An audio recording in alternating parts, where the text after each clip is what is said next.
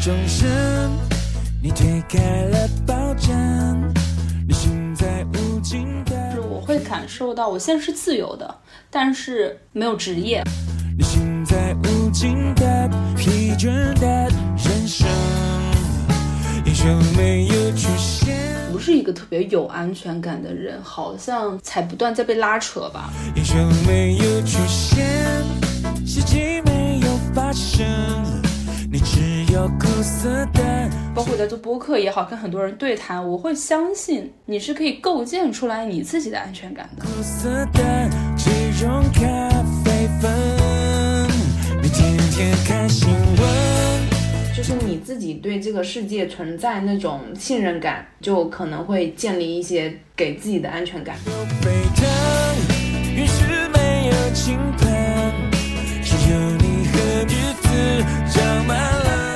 在最黑暗、在最无助、在最深处的那个谷底的时候，其实我们要给自己点一个小小的一个光，指引你走出去。期待一趟旅程，精彩万分，你却还在等。这种勇气啊，就是来自于人间各处的一些感情，是因为这种感情让我们变得更勇敢。当荒废青春，用尽机会，再开始悔恨。我觉得你已经很棒了，你走了很远的路才来到这里的，你已经尽力了。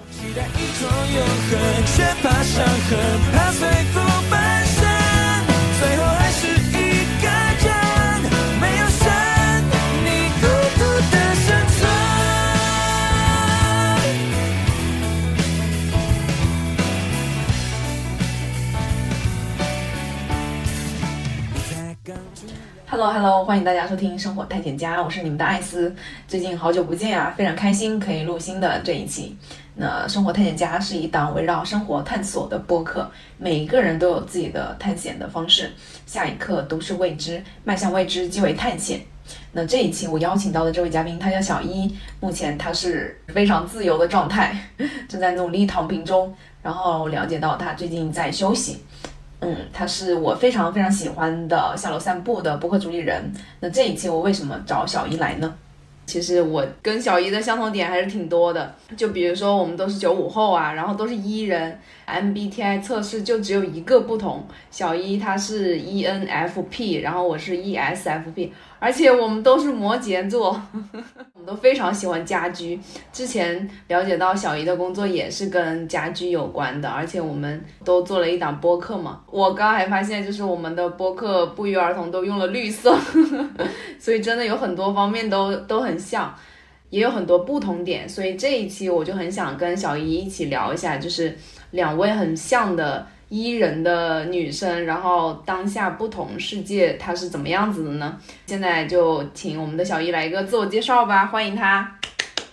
Hello Hello，大家好，我是小伊，谢谢艾斯。你刚刚在说前面我们的相似之处的时候，我才发现哦，我们真的有很多的相似之处。对，大家好，我是下楼散步的主播小一，谢谢艾斯的邀请，很开心可以今天跟艾斯来聊一期播客。我们俩认识也，我觉得也是特别有缘。我今年在夏天的时候嘛，然后就想做一档自己的播客。那个时候其实我还没有听过下楼散步，然后我有好几个朋友不约而同的就跟我介绍你的这档播客，就觉得哇，那这档播客都做的这么好，说我也要去学习，然后就听了你这档播客。刚开始给我的感觉就是非常治愈，你的声音就很温柔，每次跟嘉宾聊天啊什么的，就是娓娓道来的那种感觉，特别舒服。所以我那时候就主动想认识你嘛，就加了你的微信。那时候其实我也不知道你在哪里，能不能见面，然后我就挺想约你见面的，然后就特别特别巧，你就说你正好在上海出差。对，然后我们就马上约到面基，很快。是的，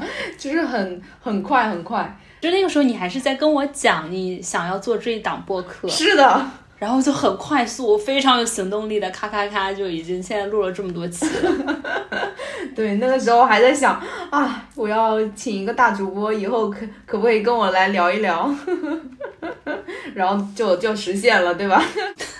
小小主播，小主，播，小主播。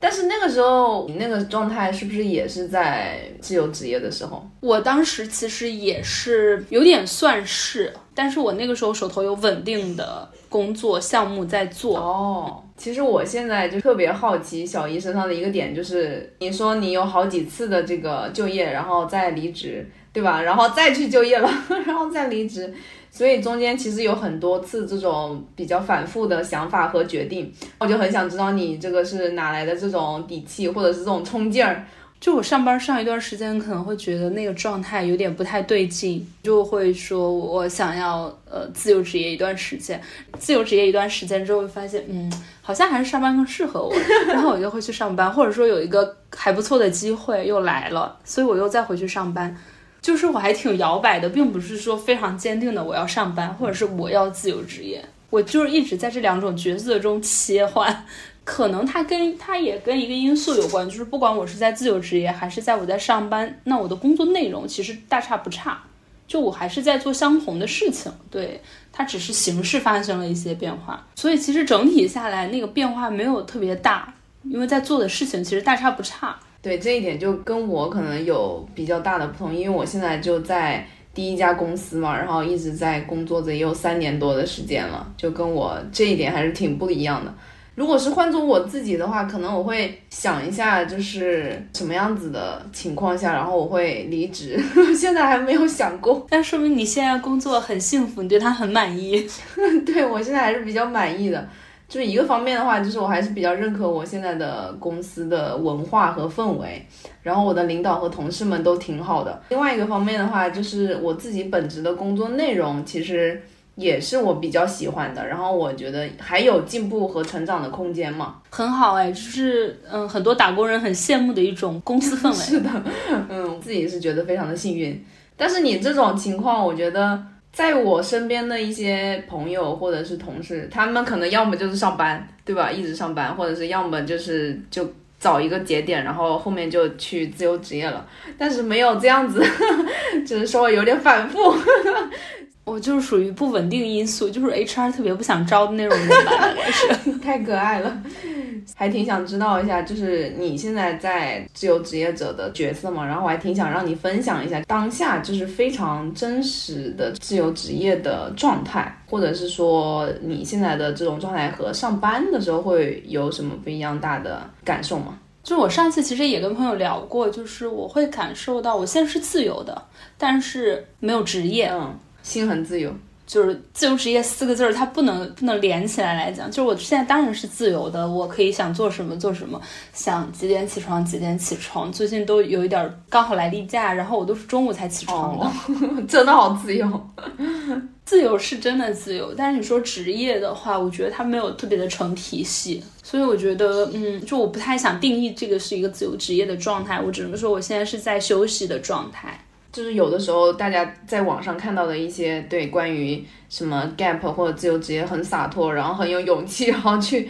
对吧？就觉得很酷。但是你当时给我真实分享的这种感受，包括今天说的这个，就我就觉得特别好。我是很佩服，就是大家。告别职场，然后选择自由职业之后，真的有人他是非常的清晰他要干嘛，然后很折腾一点事儿，大张旗鼓的要干点什么，真的有人做的很好。但我觉得我目前可能不是这样子的一个阶段和状态。对，就是我也不避讳的说，就是我并没有觉得我的自由职业的状态是非常满意的。会有我自己的那部分焦虑，然后会有一些作息的混乱啊，等等的。但是好的点就是我没有把它定义为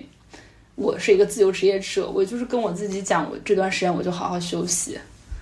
不要给那么多这些定义或者是压力啊什么的。嗯，哎，你我好奇你自己上班的时候，你刚刚说你的那个上班的呃工作氛围也好啊，你对你上班的状态挺满意的。我挺想嗯听一下你自己在工作中的一个感受的，对，而且包括我们是同行，就是我们在做的事情，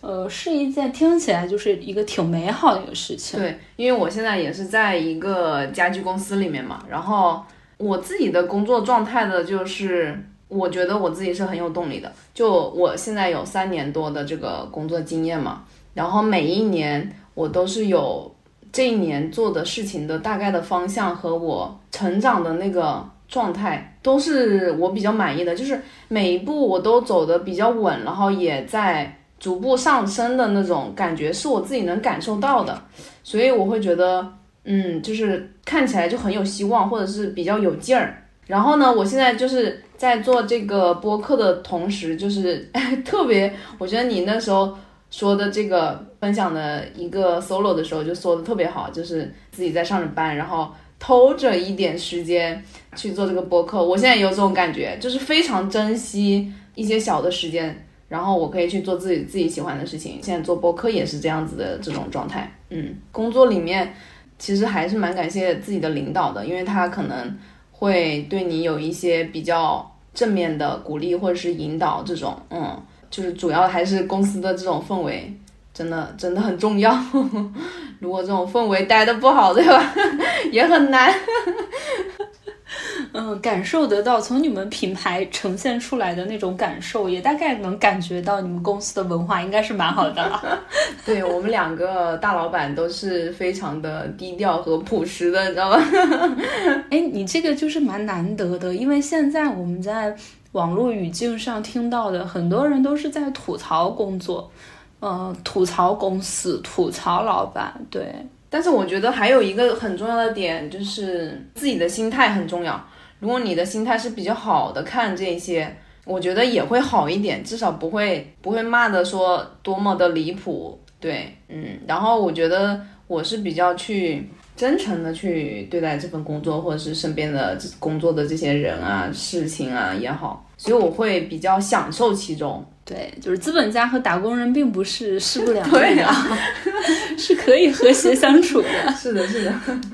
对于我来说，看到的你就是和我不一样的这些点啊，就工作方面这些的不一样的点，然后包括你每一个阶段的这种经历和决定，所以我会觉得你其实你也非常的勇敢。就对于我来说，你的那份勇敢不是说就是什么想离职就离职啊，什么想上班就上班，而是你真正的会去尝试和行动，然后真正的做事情，就是不是那种说说而已，对吧？我还挺想问一下你，你觉得你做这个就是有一些这种纠结也好，或者是这种反复也好，你这样子看的话是？一个比较有安全感的人嘛，因为我问这个问题的话，可能会结合一下之前也会聊一些你关于你自己的这个原生家庭的点。我觉得我并不是一个特别有安全感的人，就是因为不是一个特别有安全感的人，好像才不断在被拉扯吧。所以这些经历的话，就是关于职业方面的话，你是觉得还是比较拉扯的这种感觉是吗？就我的这个够选择去上班，还有呃选择不上班，都是都不是一种特别需要用劲去做选择的一件事儿。这个机会还不错，OK，我去上班了。然后这个阶段我好像又不是很想要 上班了，然后我就走了。就我感觉他没有一个说，哎，我鼓足勇气我要去辞职了，或者说我鼓足勇气我要去上班了，就没有这种特别视死如归的这种劲儿。就他好像一切都挺自然发生的，我觉得你这种情况也是挺难得的，我觉得 是吧？跟跟这种大众就平时来讲，这种离职或者是呃辛辛苦苦去找找个班上，还是挺不一样的。我觉得你这个还是相对于来说比较顺的，对，可能也是跟我觉得它是比较幸运的一件事，因为我这些年来做的事情都大差不差。都是在同一个方向的，嗯，而且我觉得应该你也比较喜欢你这个工作的方向和内容，我觉得，呃，对对，它对我来讲是一个就是很天然会去做的事儿。比如说我的工作，我之前在媒体工作，那我的工作也是去做采访，然后跟人聊天儿，然后做内容，然后我自己做播客也是这样子。呃，即使我不去做这份工作，我自己的生活里也会有很多很多这种事情发生，就是所以它对我来讲并不是一个很需要去推着自己去做的一件事，只是说啊，上班这种形式有时候觉得哎不是很舒服或者怎么样。我一直觉得我不是一个特别有安全感的人，对我在上班和不上班之间的拉扯也是跟这个有关。去某一个大公司上班，很直接的你就获得了某部分的安全感。你的稳定的收入，身份认同，嗯，你知道怎怎么自我介绍，或者说你在这个社会的社会中的坐标，就这些安全感，它是立即你就获得了的。但是当你变成一个自由职业，当你是呃一个人的时候，你这些东西没有，就是你会突然失去你的身份，你不知道怎么自我介绍，你会突然失去呃你的社会坐标，尤其是在一些工作场，就是你会感觉到你跟你工作中的很多人是断联了，你感觉到你变成 nobody 了。或者是没有稳定的一个现金流了，就它这些东西都是不安全的因素。一个是看起来很安全，一个是看起来就是不安全的。但是我我会有一个不一样的感受，就是嗯，我在这个两种之间就不断拉扯。一方面我很想要直接获得那个安全感，但获得那个安全感是需要代价的。那个代价就是你可能会。在上班的过程中没那么舒服，你可能会觉得你的时间很多是被浪费在了通勤、开会上的，就是这就是它的一些代价。另外一方面，你选择去做一个你自己的事情，它看起来是没有安全感的。包括在做播客也好，跟很多人对谈，我会相信你是可以构建出来你自己的安全感的。是的，这个我很认同。对，当那个安全感构建出来之后，它可能没有那么容易被打破，而前者。给你的安全感，它可以及时的让你拥有，它也可以裁员的时候马上拿走你这部分安全感。就是我觉得也分阶段，其实对于安全感这个点来讲，我觉得我现在这个阶段是非常有安全感的。嗯，因为我觉得安全感呢，其实它也会变化。就比如说去年或者是某一个时期，其实我有那种不安全感的时候，不是因为我的工作或怎么样，有可能是因为我的情感呀，或者是因为其他方面的一些事情。然后会觉得我那个时候是没有安全感的，在这个时期我是有安全感的。嗯，我现在去想啊，就是安全感，它其实就是相信。我现在这个阶段就是总有一份那种很相信或者是很笃定的一些这种想法。今年总是会想到一句话，就是因为你相信才会看见，或者是因为你相信才会拥有。我觉得就是你自己对这个世界存在那种信任感，就可能会建立一些给自己的安全感。就比如说我们对于工作的这种看法呀，不管是在公司上班或者是自由职业，只要你觉得你自己是非常相信这个世界的，或者是非常相信自己的，我觉得你自己慢慢可以构建或者是建立好那种安全感的这种基础。然后我觉得安全感的它的强弱的话，其实也是取决于你去看这个世界，或者是相不相信这个世界的这种程度，一种笃定。是的，这种其实也是在一些事情上面的一些体现，比如说你做好了一些事情，或者是一件一件的小事的积累，然后你慢慢会看到一些确定的给你的一些反馈，并且是正向的反馈。我得到这些反馈的时候，我会更认可自己，更相信我，然后我也会回到这个事物上面的话，我也会更相信这个事情，更相信它带来的结果也好，或者是更相信这个世界。如果说的更大的话。那就说明你现在在做的事情给到了你很多的正反馈。是的，是的。今年对我来说，其实变化还是挺大的。我最近还在打金刚功，然后每一天 每一天早上在打金刚功，就感觉很可爱。哦，是的。哎，是怎样的？它带来的感受是什么样的？对于我自己来讲啊，哈。就是我最近有在冒痘，所以我是挺焦虑的，因为我之前的皮肤就特别特别好，然后最近啊，然后这几个月就是总是反反复复冒痘，所以我也在想怎么去调理一下自己的身体状态，然后要运动啊，或者是对吧，早起早睡啊。但是对于运动来讲的话，我就会嗯有点困难，就是也不是说我做不到，但是我觉得我很难坚持。今天早上起来去跑个步，或者是去楼下踩踩那种单车，我觉得 OK，但是很长，我觉得我坚持不了，而且现在是冬天，更难坚持。所以我有一天就是无意中听到播客，然后有一个呃主播，他就说他在打金刚功，然后打了一年了，就说了一些变化或怎么样，我那时候就很很欣喜。然后因为我之前就听过什么。五禽戏啊，或者是八段锦这种，我觉得应该是类似的。然后我就马上去做了，就第二天早上我就立马起来，就就打了一段金刚功。当时我是觉得跟着那个老道老道长打就特别的可爱。别看那个动作很简单，其实还是会让你喘或者是有点冒汗的那种。它的原理就是它可以去调理你的这个阳气。对哦，所以我就很安利你也可以去动一下，真的，我去了解一下。我早上起来打完之后，我就会很精神，然后神清气爽的，就不会那么困。特别是现在早起也很困难嘛，比较冷。强烈安利，我给你发视频。好，我那时候刚认识你的时候，你那时候才做二十期左右，然后现在已经跟跟到三十期了嘛。其实我们俩的速度还是差不多的，我正好也做了十十期左右了，嗯。所以我感觉就是挺想问一下小姨，就是你接触了。呃，这么多不同的这个嘉宾嘛，然后他们有不同的职业，或者是他们现在的不一样的生活状态，然后你会不会去从他们中间去看看到，或者是重新去想一下自己的这个职业和生活的这种情况，然后寻找更多的可能性呢？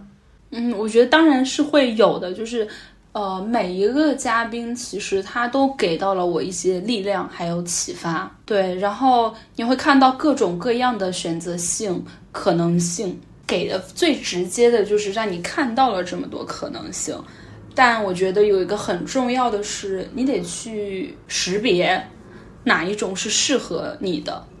这个识别非常重要。嗯，哇，这个点确实是，比如说像我。我们在做这些播客，然后去采访这么多人，其实我们的听众他也可以自己去识别一下。采访的当下，其实当对方跟你讲述他的生活的时候，你确实会被他的生活状态、自己呈现出来的状态所影响和感染到。但是我自己会觉得，可能需要去从那个表象去往深看一层。举个例子，比如说数字游民的生活，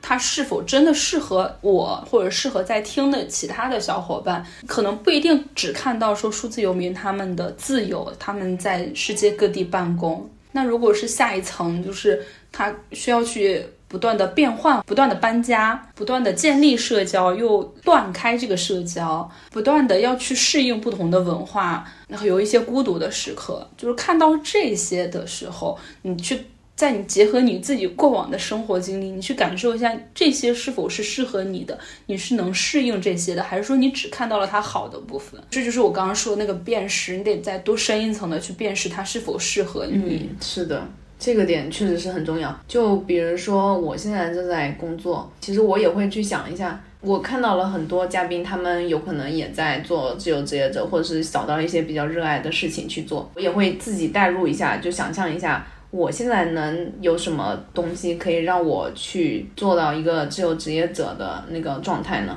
有什么样子的能力，或者是有什么样子的生存的一些技能？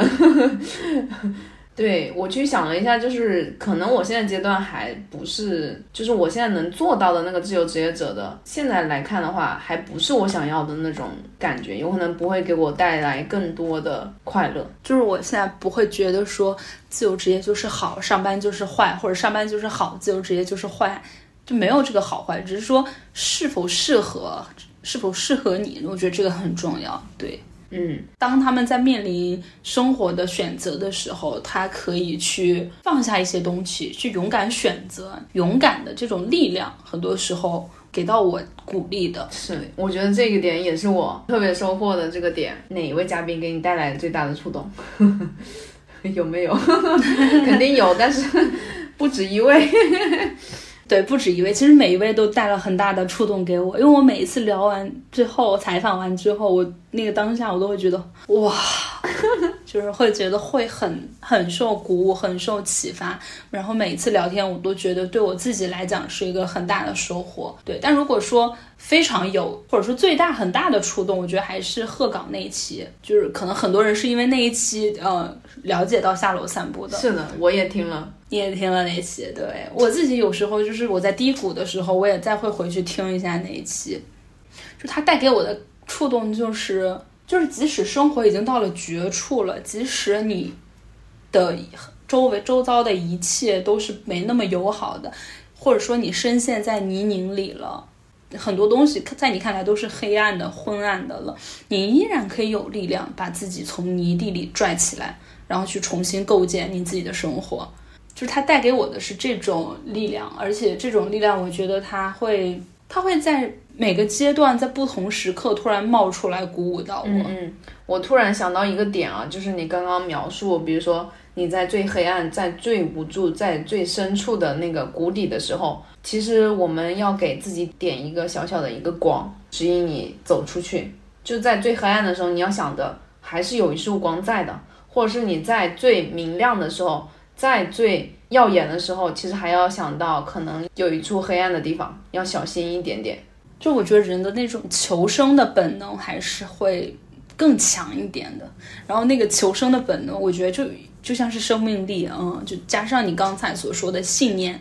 首先你很求生，你想活下去，然后你又在。对未来多一点信念，你就能把自己拽出来。嗯，就是那种生命力，每个人其实绽放的时候会很精彩。哎，其实现在一转眼都年底了。我刚刚去外面，我刚刚去商场，然后到处都是圣诞的氛围，真的有一种到年底了要过年了感觉。圣诞元旦在一起，双旦。我还蛮好奇，呃，现在到年底了，如果你想一下，你回想一下你二零二三年的过去。你觉得让你觉得比较开心的事情是什么？或者说你二零二三年的年度瞬间是什么？我其实我想过好多个瞬间，但是我还是最想、最最最想分享的话，就是我第一次录这个第一期播客的时候，就第零期播客的时候，那天是六月十三号。然后是一个特别好的一个周末，我在家里就是特别有劲儿。那天早上早起了，然后一本正经的拿出我的电脑开始敲逐字稿，我就反反复复在那里写嘛。写完了之后就录了好多遍，你知道吗？我在录的时候，原来录一个播客这么难，就是刚开始我第一次。听，比如说听一些播客的时候，就在想，不就录个音吗？这应该也不难吧？但是录的时候就会发现，哦，自己原来这么磕巴，都不会说话。第一次录完那个第零期的时候，其实很开心，很激动。上传完了之后，也是自己一个人在家，或者是在上下班路上的时候，都在反复听，自己听自己的声音。有的时候又感觉很羞耻，然后有的时候又觉得挺好的。所以这个时间节点来讲的话，其实对于我来说的话，还是一个比较全新的一个开始，就是从这个做播客开始。我觉得今年对于我来说是一个特别有意义的事情，我会特别有劲儿，或者是特别开心的，会跟我身边的一些朋友分享。我有一个自己的小播客哦，然后你们可以关注我。所以每一次。不管是听友的收听，或者是朋友的收听，或者是你们的订阅，都会觉得，嗯，给我很多那种力量，给我一份一份的力量。那带给你最大的收获是什么？带给我最大的收获就是让我有更饱满的感情和力量。我最近刚看完一本书嘛，然后这本书叫《打破自我的标签》，里面就有一段话，我觉得写的特别好，当时就把它给记下来了。大概里面的意思就是说，我们这种勇气啊，就是来自于人间各处的一些感情，是因为这种感情让我们变得更勇敢，会让人想要去突破、去尝试、突破一些自己以前塑造好的一切。其实我特别希望，就是我的这个《生活探险家》这档节目是可以给听众们增多一份勇气的，跟他的名字一样，探险家。是的，是的。那我也想问一下，对于小姨来讲的话，你的这个年度瞬间是什么？我刚才坐在这里的时候想了一下，我觉得应该是第一次做下楼散步的线下分享会的时候，应该是今年四月份的时候。嗯，哦，我看过你的这个照片，当时我看到这个的时候，我就会想，哇，这么好的一个活动。你做了这个博客，然后还能搞一个线下活动，看到自己的这个听友，就是你在。在人群中闪闪发光，哎，我知道你那一场活动应该在广州是吧？对，在广州，因为那个时候大家就刚恢复正常活动，疫情啊等等的刚结束，然后我就邀请了一位播客之前的嘉宾，他是呃那段时间疫情那段时间一直在非洲，我就邀请他做了一期关于旅行相关的分享会，因为想着终于解封了，然后世界向我们打开了，就很想要。组织这样一个主题的活动，呃，他为什么说是我的年度瞬间呢？因为我觉得我还是一个线下比较社恐的人。我见你的时候，我也跟你讲过，我觉得我是我其实在线下是个 I 人。从有这个想法，然后到做海报、找场地，然后招募，然后发出邀请，最后那天来了大概有三十几个小伙伴听嘉宾的分享，然后包括大家最后的反馈。他这种过程让我觉得很满足，他不是在工作场合那种，呃，你搞了一个什么什么样子的活动，然后大家来参与，好像就像是我们组织了一个聚会，大家真的就从有从佛山过来的，还有从深圳过来的小伙伴，对，就会觉得很感动，然后又会看看到这种真实的线下的链接。而且在那个四月份的时候，你会感受到这种线下的链接很宝贵，因为在过去的两三年里，我们可能失去了这种线下的链接。我知道有很多人就是呃听播客，或者是会私信我说这个播客给了他很大的力量啊，那很多都是线上的一些分享。但是等你真的线下见到对方，当对方面对面跟你讲这些话的时候，你还是会觉得好感动啊。是的，嗯。就真的很开心，我听你分享的时候就感觉完全投入其中。是，所以如果说是二零二三年的年度瞬间的话，我觉得应该是线下分享会，特别有意义。因为自己做的这个一个小小的播客，然后可以召集大家，因为一起听到这个，还可以互相认识，特别好，我觉得。所以我贼羡慕。我再补充一个，就是我觉得他并不是因为。哦，小一这个人来的，我觉得比较幸运的是，我们因为在做这样一个节目，然后可以链接到同类。其实大家每一期节目、每一位嘉宾的分享，如果有影响、有感染、有触动到某个人，然后一点一点累积，其实我们就召唤了一群同类，然后。同类跟同类之间的那种互相支持，我觉得这个就更有力量。二三十个人在现场的时候，他们的分享、他们的交流，甚至他们后来成为了朋友，就这种链接让我觉得很宝贵。那我还挺想问一下，就是对于你来说的话，此时此刻比较重要的事情是什么？当下。此时此刻就是好好聊天儿，我也是。对于我来讲的话，就是每每一刻都当下的这一刻都很重要。我在还没录制这个之前，就在非常投入的吃晚饭，然后再看关于音乐的一个综艺。对，然后听的那个歌，生生不息。对对对，是的，真的，我开始了之后就没有结束了，就是一直看完了。对，然后听他们的演唱，很投入。对，马上就开始明年了，有没有明年的一些小确幸的一些 plan？新年的一些计划呀？你呢？我其实就是非常的朴素和简单的一个想法，就挺想去云南的，我也不知道。这个想法出来了，其实出来的挺久，但是一直本来我今年就想去的，今年去了一些其他的地方，然后就迟迟没有时间去，还没有去云南，所以明年就一定要找一个时间去。对，就这一个目前想到的。我的新年愿望就是希望自己坚持运动，可以。所以，我最我刚刚跟你说的那个金刚功 最近可以打起来，可以练对，就是想要一张一种呃长期运动之后那种生机勃勃的脸。对，然后最近我就看到呃昨天吧，那个高海宁在广州有人拍了他的那个生图出来嘛，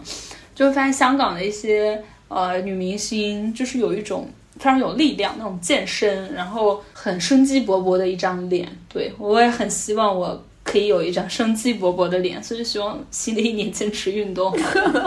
所以我刚刚给你推荐的那一个金刚功，其实它也算一个运动，也可以的。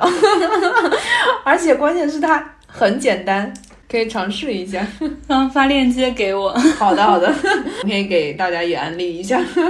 等我，比如说也打一个一年的话，我也可以给大家唠一期，分享一下这个收获有没有。最后的话，就是因为我后面每次都会去邀请一下每一位嘉宾，然后来给我们的生活探险家分享一一句自己的话，或者是呃鼓励的也好啊，或者自己特别喜欢的，或者是你自己。心中的一些信念都可以，嗯，呃，因为现在是二零二三年的年底嘛，然后可能很多人都在做年终的复盘啊，等等的。然后我自己就我每一年年终复盘的时候，我都会觉得我自己一事无成，什么都没做，就是没法复盘，你知道吗？但是我如果说想要分享一句话的话，我觉得是分享给大家，也是分享给我自己的，就是，我觉得你已经很棒了。你走了很远的路才来到这里的，你已经尽力了。这是我想分享给大家，也是想分享给我自己的一段话。对，也是给我说的，我觉得特别好。对，因为我记得我去年年底的时候，